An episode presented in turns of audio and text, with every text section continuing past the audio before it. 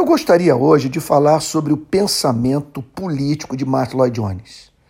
Há alguns anos eu tive o privilégio de ler as palestras proferidas por Martin Lloyd Jones nas conferências Puritana e Westminster entre 1957 e 1978, que foram traduzidas e apresentadas ao público brasileiro no livro Os Puritanos, Suas Origens e Seus Sucessores, publicado em 1993 pela editora Peixe. Numa delas, o grande pregador galês trata de temas que têm estreita relação com o atual posicionamento político de grande parte das igrejas do nosso país, intitulada A Revolução Francesa e depois. Algumas das suas declarações me chamaram a atenção naquela época e julgo-as de imenso ou de imensa relevância para os nossos dias. Então vamos a elas. Olha o que ele diz sobre Karl Marx. Karl Marx é essencial para o entendimento do nosso século. O que quer que pensemos das suas ideias, Karl Marx era um homem extremamente capaz que pensava nesses problemas com muita profundidade, falando sobre política, sobre economia, tanto nos aspectos políticos como nos sociais. Segunda declaração que me chamou muita atenção. O meu parecer é que a associação entre a igreja e o Estado foi responsável por muitas calamidades, diretamente, e também foi a causa das violentas reações que elas produziram. Vimos como isso produziu tão violenta reação na França. É muito difícil desligar o antagonismo para com o rei do antagonismo para com a igreja. Isso porque ambos eram um. Assim, quando as pessoas se revoltam contra o rei, revoltam-se contra a igreja. Pense nisso. Terceiro pensamento que me chamou a atenção. Parágrafo. Como cristãos, nunca devemos deixar que pensem de nós que somos meros defensores do status quo. Não seria verdade que o anglicanismo no século passado, ele escreveu isso aqui, no século XX, não somente dava a impressão, como se tem dito, de ser o partido conservador em oração, devemos ter muito cuidado para não dar a impressão de que estamos sempre do lado do poder oficial e das autoridades existentes. Acaso os evangélicos conservadores dos Estados Unidos têm claro entendimento nesse aspecto em sua atitude para com os negros?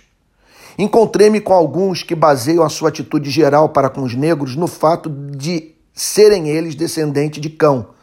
Podemos ser enganosamente impelidos a uma situação na qual somos considerados como meros defensores e advogados do status quo. Assim, foi se popularizando a impressão de que ser cristão, e mais especialmente ser cristão conservador, significa ser tradicionalista e advogado do status quo. Creio que isto explica o nosso fracasso neste país, estou falando da Inglaterra, em fazer contato com as classes trabalhadoras. Olha só, neste país o cristianismo tornou-se movimento da classe média Examinando a história, parece-me que um dos maiores perigos que confrontam o cristão é o de se tornar um conservador político e um adversário das reformas legítimas e dos legítimos direitos do povo. Isso aí não sou eu que estou falando, é Martin Lloyd Jones. Quarto parágrafo, quarta declaração que me impressionou naquela palestra. Na história, nada é mais claro que a constante existência de uma tensão entre liberdade e a ordem. Esse é o grande problema. Estarei certo quando opino que o período do calvinismo é sempre o de exagerar na ênfase à ordem. O arminianismo exagera na ênfase à liberdade. Ele produziu o conceito de laissez-faire na economia e sempre introduz desigualdades, alguns ficando enormemente ricos e outros desfalecendo na pobreza e na privação. Essa perspectiva, que é essencialmente arminiana, sempre leva a uma reação.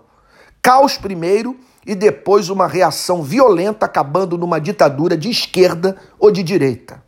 É impressionante a fala do Martin Lloyd Jones. Quinta declaração. Outra observação geral neste ponto.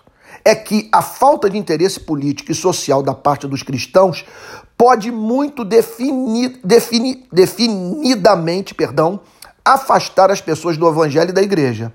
Apresso-me, por outro lado, a acrescentar que uma demonstração de grande interesse por questões políticas e sociais jamais consegue atrair gente para o cristianismo. Sexta declaração. É evidente que a tentativa de reformar as pessoas pelas leis do parlamento sempre falhou.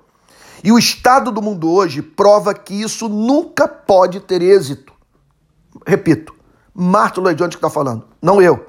Tem sido muito atacado por defender esse mesmo ponto de vista. Sétima declaração. Olha o que, que ele diz. Isso aqui é impressionante. O mundo jamais poderá ser reformado. Jamais. Isso é absolutamente certo. Um Estado cristão é impossível. Todas as experiências falharam, tinham de falhar. Somente o Apocalipse poderá curar os males do mundo. Você nunca poderá produzir cristãos pelas leis do parlamento. Nunca poderá cristianizar a sociedade. A ideia de que você pode impor uma vida cristã a pessoas não cristãs é uma contradição do ensino cristão. Não obstante, o governo, a lei e a ordem são essenciais porque o homem está em pecado e o cristão deve ser o melhor cidadão do país. Entretanto, como todos são pecadores, a reforma é legítima e desejável. O cristão deve agir como cidadão e fazer a sua parte na política e em outras questões, a fim de conseguir as melhores condições possíveis. Mas sempre devemos lembrar que a política é a arte do possível. E assim o cristão deve lembrar-se, ao começar, que só poderá conseguir o possível. Porque é cristão deve trabalhar pelo melhor possível e contentar-se com o que é menos que plenamente cristão. Oitava e última declaração. O cristão não somente não se entusiasma, ele nunca deposita suas esperanças nas leis do parlamento, nem em qualquer reforma, nem em qualquer melhoramento. Ele acredita em melhoramento, mas não põe as suas esperanças nisso. Nunca se anima demais, nem fica entusiasmado demais. Muito menos fica fanático ou intolerante quanto a estas questões. Olha, eu concluo dizendo o seguinte: é minha intenção é, é, é, continuar tratando desse, desse tema e pegar esses autores reformados é, é, é, que tem uma visão que aqui é chamada de esquerda, de progressista, e que nada mais representa do que corolário de ideias centrais do Evangelho. Eu sinto falta no movimento evangélico brasileiro de homens com amplitude e independência de pensamento do Martin Lloyd Jones e que sem negociar, e, e homens que não negociam, contudo, nenhum artigo de fé do cristianismo. Pregadores com essa espécie de discurso não sobreviveriam, infelizmente. Um homem que pregue hoje no nosso país, em muitas das nossas igrejas, o que Martin Lloyd Jones pregou nessa, nessa conferência, não sobreviveria em setores inteiros do protestantismo brasileiro.